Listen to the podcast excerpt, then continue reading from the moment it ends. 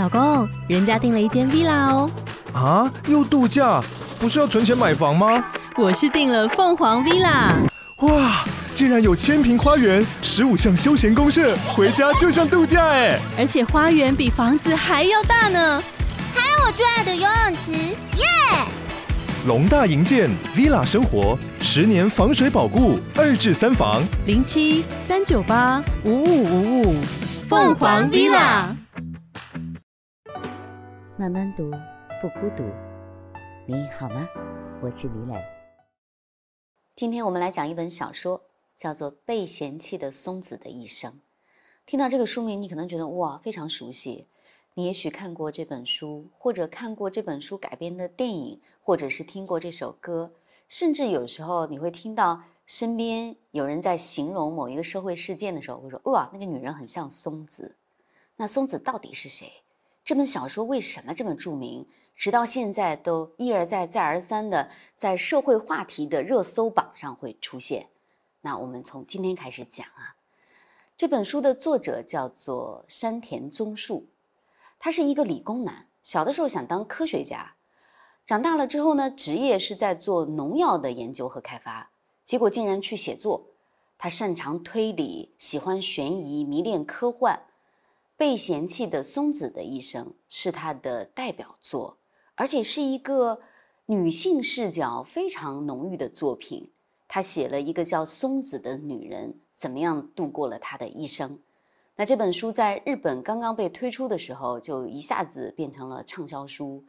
最重要的是，它引发了社会上面大量的讨论和热议。那松子是谁呢？她的全名叫做川尻松子。那这个字念尻，上面一个狮字头，下面是一个九，我们就叫他松子。那在小说的一开头，川尻生就得到了这个消息，说自己的姑姑松子已经死掉了。他就问自己的父亲说：“呀，这个姑姑是孤独死的吗？因为姑姑跟他们家已经断绝关系三十年了嘛，他都没见过这个人。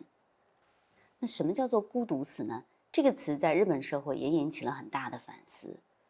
高度的都市化之后，大家慢慢的进入了老龄化，有很多独居者，他们与社会无缘，性格呢又比较孤僻，所以往往是在人们不知情的情况下，在家里面死掉。”过了好几天才会被发现，甚至还出现了一个职业，就是专门去料理这些孤独死的人身后的事情。那么川尻生提出这个疑问之后呢，他的父亲说不是，姑姑是被人杀害的，所以川尻生就去接手处理姑姑留下的遗物，也就在这个过程中，他才慢慢的接近了自己的姑姑。了解到了松子的一生。川尻生在去处理姑姑遗物的时候，发现松子临终前留下了一句话，这句话只有八个字，叫“生而为人，我很抱歉”。这八个字现在在抖音里面非常的红，我还看到很多人把它变成自己的签名。可这八个字到底意味着什么呢？那么松子究竟想说什么呢？我们先来了解一下松子的故事。松子出生在一个家庭环境还不错的家庭，他本人又受过良好的教育，毕业以后呢，顺利的当了老师，这职业也很体面嘛。他特别会唱歌，也特别受学生的喜欢。那有一次在游学的过程中，松子就包庇自己的学生盗窃，所以就被学校开除了。开除之后，他又离家出走，这成了他悲剧的开始。跟家里断绝关系之后，松子遇到了五个男人，可是非常不幸哈，这五个男人都不是什么好人。第一个是作家，自称是太宰治转世，这是一个非常有才华的作家哈，但是他家暴松子，而且他穷困潦倒，他甚至要求松子为了养活他去做土耳其浴室女郎。去卖淫，那后来作家自杀了，松子呢又和作家的竞争对手同居，成为对方的情妇，后来惨遭抛弃。那在这之后呢，松子就真的去做了浴室女郎，而且成了头牌。她有了第三个男朋友，可这个男朋友非常的不好，他是一个瘾君子，而且骗光了松子的钱。在一次争执中，松子杀掉了他。接下来，松子开始逃亡。逃亡的路上，他遇到了第四个男人，一个平凡的理发师。他觉得可以和这个人一辈子就这样过下去了。但这个时候，警察找上了门来，松子被抓进了监狱。等八年后，他从监狱里出来，他又去找这个理发师。那对方已经结婚生子，生活再也跟他没有关系了。那这个时候，松子又遇到了自己原来的学生，他决定跟自己的学生在一起，开始新的生活。可是呢，这个学生竟然是一个黑道分子，他又被捕入狱。松子坚持等到他出狱，可是却又被抛弃。所以我们来看松子遇到的这些人，你会说哇，好悲催哦，这么遇人不淑，而且怎么是一个渣男吸附体？所有不好的事情都在他身上发生了。他那么用力的爱，他那么渴望爱，他好像一次一次的没有受过伤一样的去投入，可是最终都会带来不好的结果。所以当川尻生去了解自己的姑姑松子，发现他写下的那八个字“生而为人，我很抱歉”的时候，他也充满了迷惑。他对这个没有见过面的姑姑产生了非常强烈的好奇心，他想要知道。姑姑到底是一个什么样的人？那我们就先来说说这八个字。什么叫做生而为人？我很抱歉。其实“生而为人，我很抱歉”这八个字是出自一个日本诗人叫做寺内寿太郎的作品《遗书》。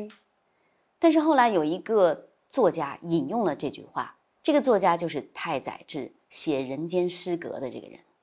结果很多人都会认为说：“哇，这八个字就是太宰治原创的。”那么大家还记得吗？松子离家出走后交的第一个男朋友就是作家，而且这个作家认为自己是太宰治的灵魂转世，他非常的暴躁，也非常的有才华，然后最后自杀了。